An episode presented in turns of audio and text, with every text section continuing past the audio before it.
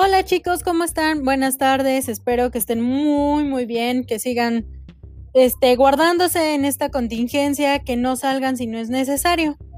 El día de hoy vamos a continuar con el presupuesto de producción, ahora vamos a tomar lo que son los materiales. En todo proceso de producción intervienen dos clases de insumos, el material directo que corresponde a materias primas, partes o componentes que conforman el producto terminado y cuya identificación con el costo unitario es fácilmente comprobable.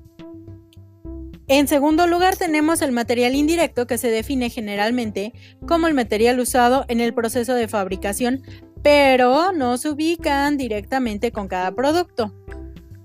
Por ejemplo, en la industria de la moda, que a mí me encanta, tenemos la tela, eh, papeles, quizás la madera como material directo pero no tenemos o tenemos como material indirecto los lubricantes, las grasas y los aceites que se utilizan en la maquinaria. Eso no es como tan fácilmente comprobable, ¿no? Bueno, para formular el presupuesto de producción es indispensable predeterminar la existencia necesaria para cubrir en forma eficiente las ventas precalculadas. Para una adecuada determinación, es recomendable considerar factores como la duración del periodo de producción, y la fluidez de la fabricación, de tal forma que al mantener un ritmo en la producción se provean las cantidades suficientes de inventarios para surtir los pedidos de manera correcta y evitar la acumulación excesiva de existencia en la época de poca demanda. Para medir la eficiencia de esta operación se puede utilizar la rotación de inventarios que es una medida de análisis para determinar las veces que los inventarios en existencia han dado vuelta en relación con las ventas, es decir, cuando todo lo que tenemos guardado, todos los productos que tenemos en nuestro almacén se han convertido en efectivo. De tal manera que cuanto mayor sea la rotación, menor será el capital de trabajo necesario y mayor la utilidad de operación en relación con el capital invertido. La relación que se desea entre las ventas de un año y el inventario real en un momento determinado es lo que se conoce como la, rotación estándar de inventarios. Haciendo una comparación de lo real con lo estándar, se está en posibilidades de decir si un inventario es excesivo o insuficiente. Este presupuesto también incorpora los costos de la mano de obra directa que asumirá la empresa para cumplir con el plan de producción previamente desarrollado. Esta mano de obra directa está formada por los empleados que prestan sus servicios directamente a los procesos de transformación o ensamblado de componentes. La determinación de este presupuesto es vital, ya que contribuye a la cuantificación de los costos unitarios, al establecimiento de precios, al flujo de caja y al ejercicio de control. Este presupuesto corre a cargo del encargado de la producción, quien contará con apoyo de finanzas y de personal para el suministro de la información complementaria requerida para su elaboración.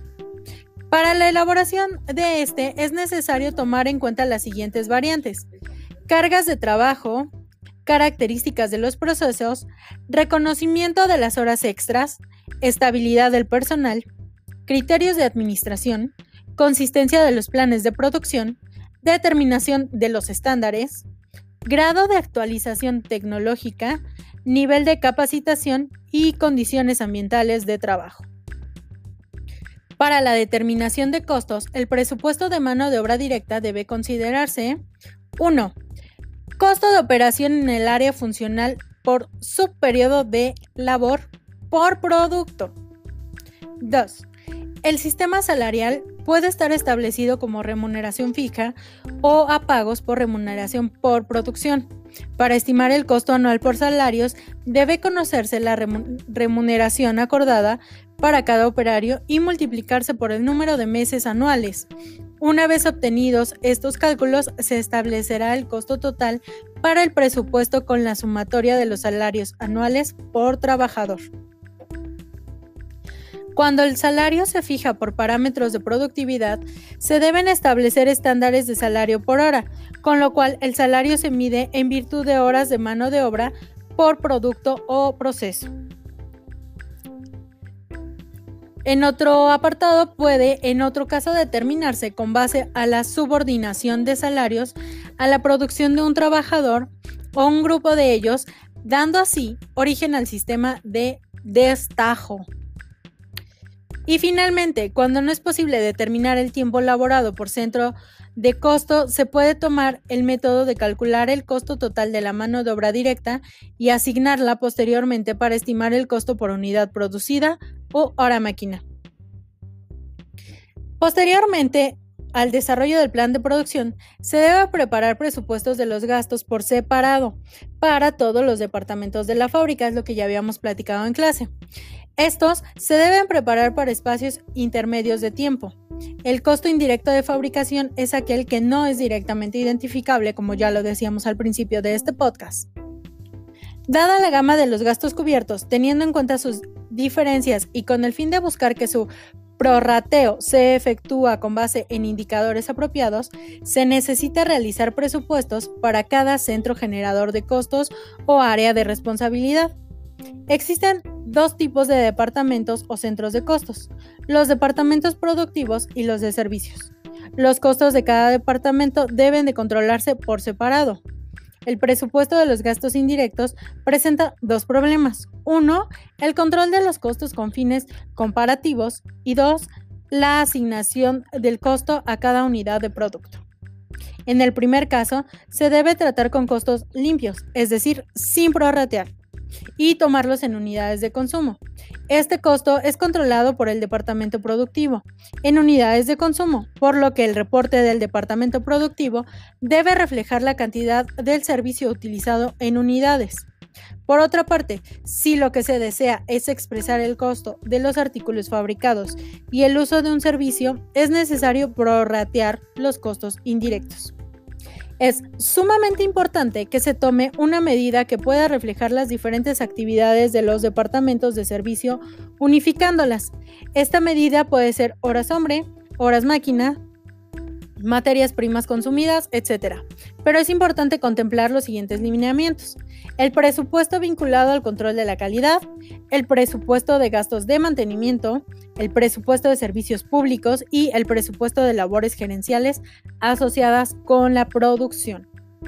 Una vez establecidos los diferentes presupuestos, se procede a su distribución por producto a través de prorrateo con el soporte de medidas cuantitativas denominadas bases de actividad o rendimientos productivos. En el siguiente podcast les voy a hablar un poco sobre los inventarios finales. En este momento les recuerdo que por favor, si no es necesario que salgan, no salgan.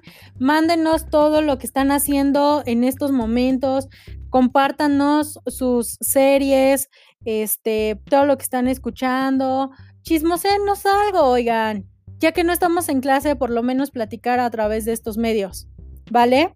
Cuídense mucho, este, nos vemos, nos escribimos, nos escuchamos, nos leemos más al rato. Bye bye.